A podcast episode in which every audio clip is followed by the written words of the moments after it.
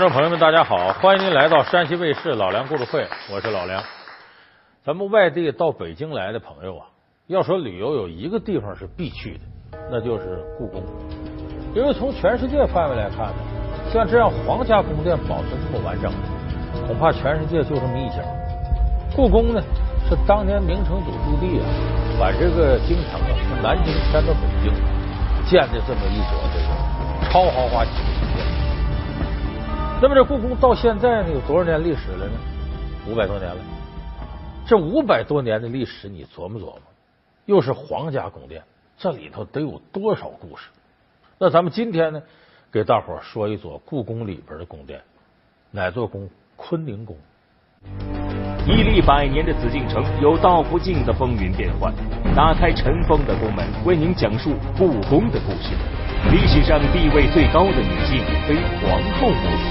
坤宁宫作为皇后的专属宫殿，历经明清两代，见证了深宫女人的美之地。明嘉靖皇帝为何死了三个正妻？坤宁宫连连失火是天灾还是人祸？洞房花烛本是人生幸事，光绪帝因何在婚礼上嚎啕大哭？本期老梁故事会讲述故宫故事不安宁的坤宁宫。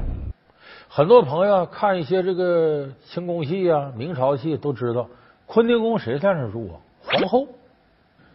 但是我们翻开明清两朝历史，发现一个很有意思的事儿：这皇后只要住到坤宁宫里，没有太平日子，不是半道死啊，就守活寡呀，哎，被冷落呀，死的都很离奇。也就是说，坤宁不宁。那么，既然是皇后住。咱得分一下明清两朝多少个皇后。有人说这好理解，一查数就完了。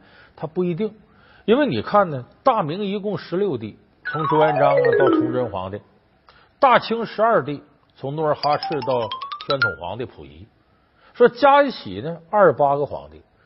但是我们说跟坤宁宫发生关系的皇后和皇帝不到二十八。你比方说大明的开国皇帝朱元璋定都南京。他的第二任皇帝朱元璋的孙子建文帝朱允炆最后死在南京，他俩没在北京待。到大清开国皇帝努尔哈赤和他儿子皇太极，这是在奉天，就沈阳。到顺治皇帝进了北京才住的宫。所以明清两朝呢，各去掉两个皇帝，开国的两个皇帝，二十八减去四，也就是说总共有二十四个皇帝正式住进了这个故宫里边。所以这二十四个皇帝的皇后。和坤宁宫发生了关系，那咱们就说说这里边比较典型的啊，就咱说这些皇后下场都不好，比较极端的是大明的明世宗，叫朱厚熜，年号什么？嘉靖皇帝，他是十六岁呢登基，接谁的班呢？有人说他爸爸班，不是，他接的他堂哥的班，他堂哥叫朱厚照，明武宗朱厚照，因为他堂哥没儿子。咱知道，要没儿子的话，兄终弟及，就哥哥死了，弟弟接，哎，他接班。正德皇帝朱厚照作为嘉靖的堂兄，并没有给嘉一生却不得正德皇帝朱厚照的宠爱。朱厚照真正爱的人是自己南下出游时认识的民间女子李凤姐，而自己的堂弟接手了皇位以后，比起哥哥有过之而无不及。他与自己的皇后之间上演了怎样的皇室惨剧？这个嘉靖皇帝啊，他的皇后住在坤宁宫，没一个得好下场的。他三任皇后，头一任陈皇后被急死了，第二任张皇后气死了，第三任方皇后被烧死的。你听听，都是横死不。他接班以后呢，这太后呢是他堂哥的母亲，不是他亲生母亲张太后。也就是说，张太后是他婶子。那么一般来说呢，这皇上亲政大婚，结婚选皇后得太后做主。太后给他选了呀一个姓陈的女儿，也是大臣的女儿，长得漂亮，知书达理。但是这个嘉靖皇帝心里不舒服，为什么呢？这毕竟不是自个儿亲妈，自个儿婶子太后，他给选的呢，就怀疑这是不是他安插我身边一个奸细眼线呢，来看着我来。所以他对这个陈皇后。不喜欢，这陈皇后就觉得这样挺别扭，想个办法。哎，你不是信那些道士的吗？他找个老道，这皇上信你的，你给我说和说，咋说你就说呀，这个到现在你都没儿子，知道咋回事？你净跟其他的妃子宫女在一块扯淡，你得对你皇后好，老天爷照顾你才能有儿子。这老道就按这个呢，就跟嘉靖皇帝说了。嘉靖也是外头跟这个宫女好，跟那妃子好，一琢磨，我到现在没儿子呢。看来这老道说的有道理，就这么的跟陈皇后啊，还就热乎起来了。热乎起，陈皇后也争气，不多长时间怀孕了，挺着大肚子。嘉靖也挺高兴。可有这么一天，横生祸乱。咱们这个跟陈皇后俩人聊天，旁边伺候的俩宫女都挺漂亮。这嘉靖皇帝挺好色，那自己也没拿着皇后这那当回事哎，趁着皇后呢一转身在那喝汤功夫呢，他跟这宫女啊就动手动脚的，就就有点亲热。这陈皇后一转身看着我受不了了，说你背着我怎么着都行，你当我面我还怀着你孩子，你干嘛呀这是？陈皇后很生气。站起来，走到跟前就把那宫女使劲一推，啪嚓，推倒下了，把嘉靖气的，你干嘛呢？你造反呢？二话不说，抬腿就踢。这时候他也管不了那些了，就在气头上一脚踢到陈皇后肚子，当时陈皇后下身就流血，结果是当天这孩子流产，然后陈皇后大出血死了，就孩子没保住，还这一脚还把皇后给踢死了。如果说意外丧命的陈皇后没有感情，因此下场悲剧，那么明正统年间的英宗朱祁镇是历史上少有的痴情皇帝，与居住在坤宁宫的前皇后十分相爱。可是好景不长，朱祁镇在太监王振的怂恿下，决定御驾亲征，讨伐西北蒙古的瓦剌部族。朱祁镇因欠缺实战经验，被瓦剌俘虏。前皇后为救丈夫，捐出自己的全部家当，在佛前苦苦祈求丈夫可以早日平安归来，自己的一双儿女也为此殉难。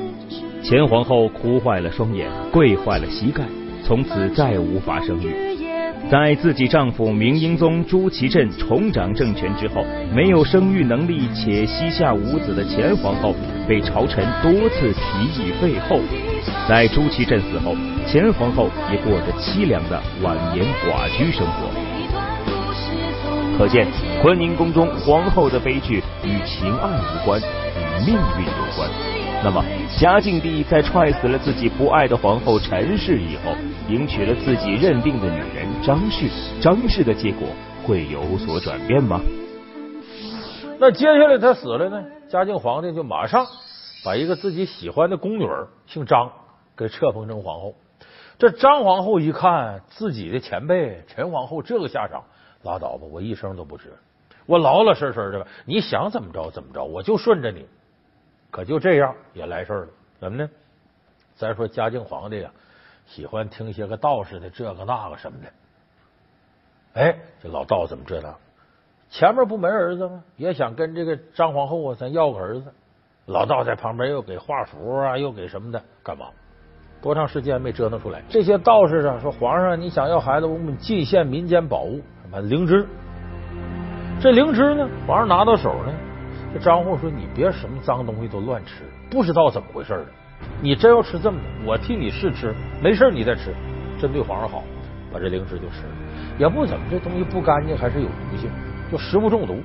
张皇后是上吐下泻，病够呛。”等病差不好差不多了，她跟嘉靖皇帝说：“皇上，你这可真不对，这玩意儿绝对不怎么。你看我一吃吃出这些毛病，你不能信这些道理。你要不信，你吃吃你尝尝。”嘉靖皇帝又来气，一来气，我不能要你了，打入冷宫，你净扫我兴，把张皇后直接给打了，把皇后位置也给拿下了。结果张皇后在冷宫里最后啊，是连病带气，生生最后给气死了。张皇后是气死了，陈皇后是让踢死了。第三任皇后上来了，姓方，方皇后。这个嘉靖啊，除了这个方皇后在身边，还喜欢一个妃子端妃，姓曹。哎，喜欢这个端妃。这曹妃子呢，就是很得嘉靖宠爱。这嘉靖有天晚上上他那儿去了，说会儿话呢，得了，我在你这儿住吧。晚上曹妃侍寝，情况如何？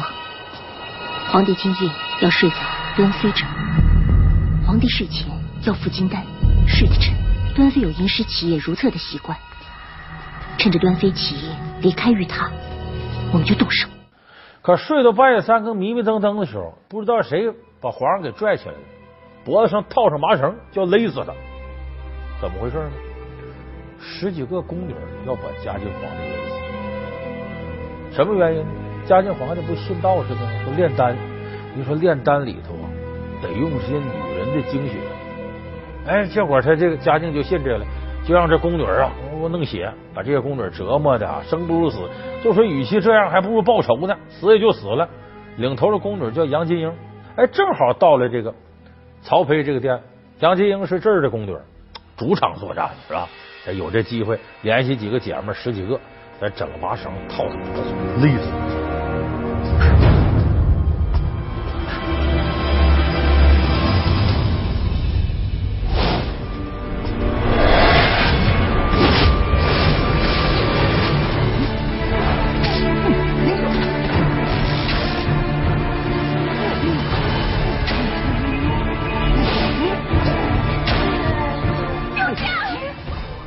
时间一长，有宫女害怕了，为了洗清罪名，连滚带爬跑到方皇后来。方皇后不好了，这宫女把皇上勒死。方一看这哪行，赶紧叫御林军跟我去。这些侍卫过去了，那时候把皇上勒背过气去了，没死，把这些宫女都拿下。这方皇后一看，给我杀，把宫女都杀了。在曹妃宫里发生的事，方皇后也是嫉妒这曹妃，你得皇上宠爱，正好有个口实，杀，把曹妃给杀了。过了一段时间。嘉靖养过来了，也回过神儿了，问怎么回事儿？一调查，哪个宫女杨金英说：“我那爱妃呢？杀了，怎么给杀了？方皇后下令杀了，把嘉靖给气的。大概是嘉靖二十六年的时候，坤宁宫晚上着了场大火。照理说不是小事，赶紧救火吧。嘉靖皇帝告诉身边人：谁别去啊，别去，别去！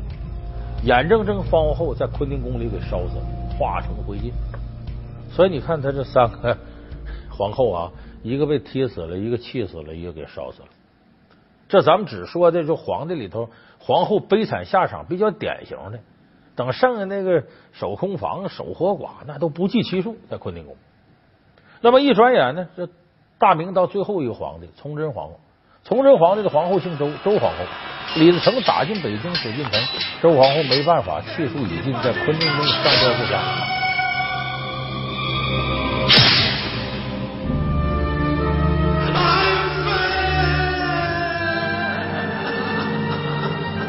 所以自那以后，大明亡了，这坤宁宫大明的皇后悲惨历史这页翻过来了。接着来到大清，本期老梁故事会故宫故事不安宁的坤宁宫，首位入住的故宫的皇帝是顺治皇帝。所以从顺治开始啊，好像这坤宁宫诅咒并没有停。咱们看这个历史书，包括像《康熙王朝》这样剧都知道，顺治皇帝是个情种。宠爱这个董鄂妃，最后呢，董鄂妃死了，顺治皇帝心情不佳，所以得了天花，也跟着死了。其实董鄂妃一辈子没当上过皇后，但是董鄂妃前面有两位正格的皇后，也没有好下场。就顺治的皇后，头一位是谁呢？是顺治他母亲孝庄太后的侄女，也来自呢蒙古科尔沁草原，也跟着孝庄呢是姓一个姓，叫博尔济吉特氏。名字叫什么？叫纳木中。他是呢，顺治呢，呃，十四岁的时候，哎，由孝庄太后和多尔衮摄政王多尔衮，他叔叔嘛，顺治的叔叔，给他定的这门亲事。他长相如何？不错呀。哦，奴才是隔着黄沙屏，看着有点模糊。高个儿的？嗯，不矮。胖子瘦子？嗯。不瘦，黑呀白呀？呃，不白。啊啊，白白。嗯嗯嗯。奴才说实话，隔着屏风没看清楚。白不了，科尔沁风沙大。他长什么模样，皇上还不知道。四岁的时候在圣经见过一次，早记不清了。哦。喂啊，你看清楚他下巴没有？下边下巴啊啊啊！下巴下巴下巴下巴怎么了？大不大？缺不缺？奴才没看清楚。我舅舅啊是个大下巴，他要下个爹就麻烦了，往后仰着，上面搁碗茶。当然，顺治很不喜欢，为啥呢？除了包办婚姻这个以外，非常主要的是呢，自个儿的母亲跟摄政王多尔衮跟自个儿叔叔有传闻不清不白的。但是顺治皇帝一天天长大了，开始亲政了，对这门婚事就很排斥。为啥？看自个儿叔叔和自个儿妈，怎么看怎么别扭，这事多丢人呢！啊，我这身边还有这么一位我妈的亲侄女，是不是当奸细看着我了？她也别扭。姑妈，家乡的羊肉膻味小多了。是吗？我口重，羊肉吃到我嘴里都是一个味儿，香。姑妈，鸡汤是不是有点咸了？我吃着也觉得有点咸，要不你喝那个汤，嗯，那个蛋。怎么？你吃好了？啊，吃好了。要吃好了，你就先下去吧。我们留下来说说话。你要是不想走，坐在一边听听也行，随。所以对这门婚事是特别特别排斥。当然呢，历史上还有个说法，说这纳木中也不怎么样，怎么不怎么样？说他为了得这个皇上独宠啊，对长得好看宫女加以残害，下手还特别狠。所以这个事儿到最后，顺治皇帝亲政以后，那不把他叔父多尔衮挫骨扬灰吧，掘墓鞭尸？死了都给你从坟里刨出来。同时呢，就把这纳木中给废了，就不要这皇后了。那不要不要紧呢？这个他母亲孝庄太后很霸道啊，那你不要这个，我再给你找一个，找谁呢？找这个纳木中的侄女。说白了，他的侄孙女嫁过来，所以这第二个博尔济吉特氏来了。这个博尔济吉特氏啊，很聪明，也很贤惠。说呀，有我姑姑呢前车之鉴，我就好好伺候你，我让你一点毛病都挑不出来。就他一直是这样。所以后来呢，董鄂妃进宫以后呢，升的非常快，那可是独得顺治的宠爱。你笑什么？我笑你像个孩子。你取笑我？你敢再说一遍？那有什么不敢的？您就像个孩子，里里外外的都像。再这么说，朕可不客气了。您不客气又怎么样？唉，我能怎么样？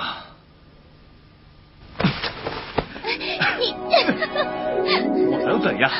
我告诉你，我能怎样？我要带你跳到海里去，去尝尝海水是什么滋味。我要带你出去，去见识见识我们满洲的白山和黑水。我要带你回杭州，去看看是什么样的水土养育了你。我要感谢上苍，让我有了这么好的女人。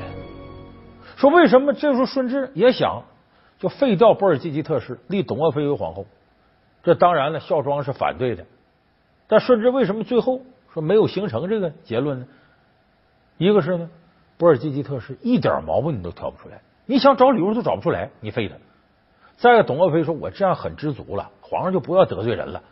你这么宠我，我我不要这个皇后。”所以多种原因造成的呢，能维持这局面。可这皇后也没捞着好，为啥呢？董鄂妃有病，得病死了。一口气不来，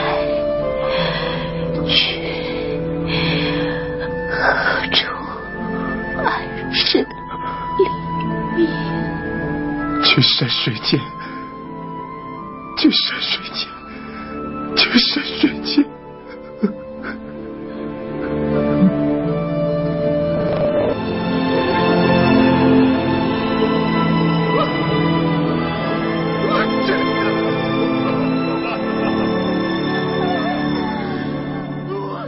顺治的感情都在他身上，对别的女人根本都不理。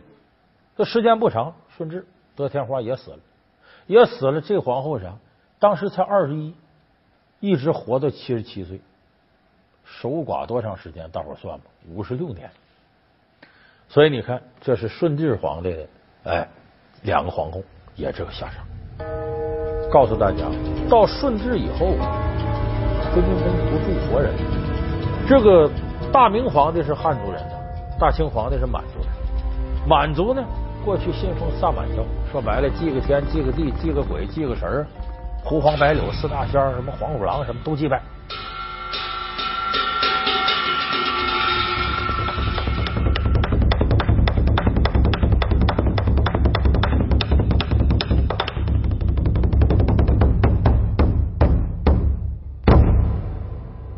所以呢，在皇宫里举行的祭祀活动啊特别多，而且有相当多的祭祀活动呢是得由皇后主持，在哪儿呢？就在坤宁宫主持。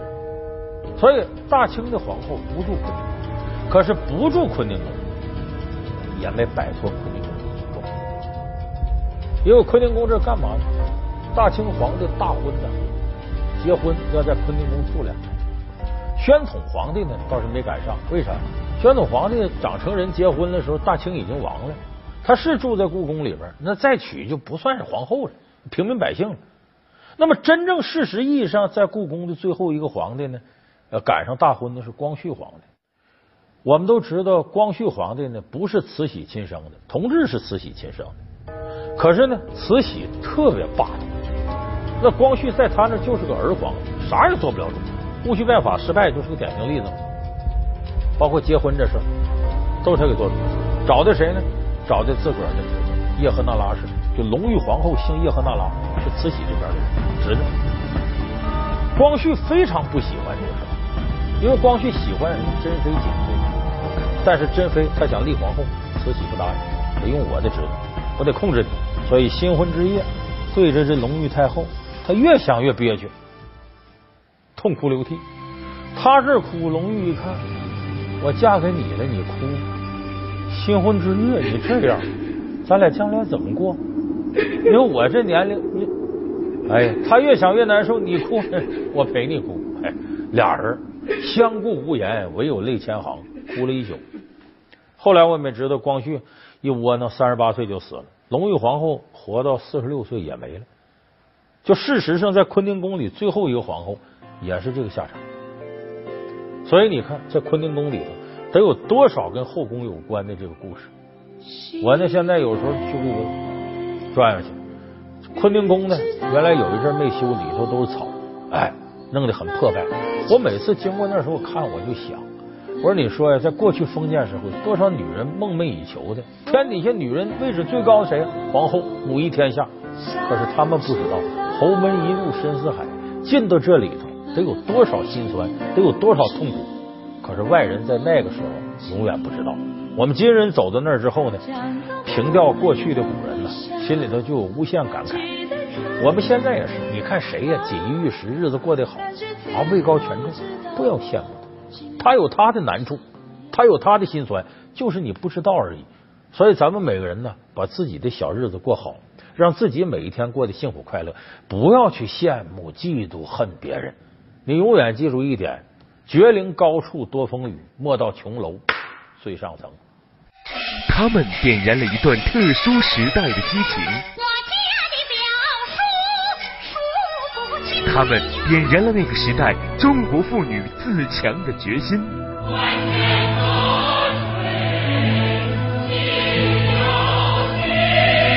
那个时代八大样板戏风行全国。他们留给我们怎样的回忆？经典究竟又是如何炼成的？老梁故事会为您讲述那些年的经典记忆。好，感谢您收看这期老梁故事会，我们下期节目再见。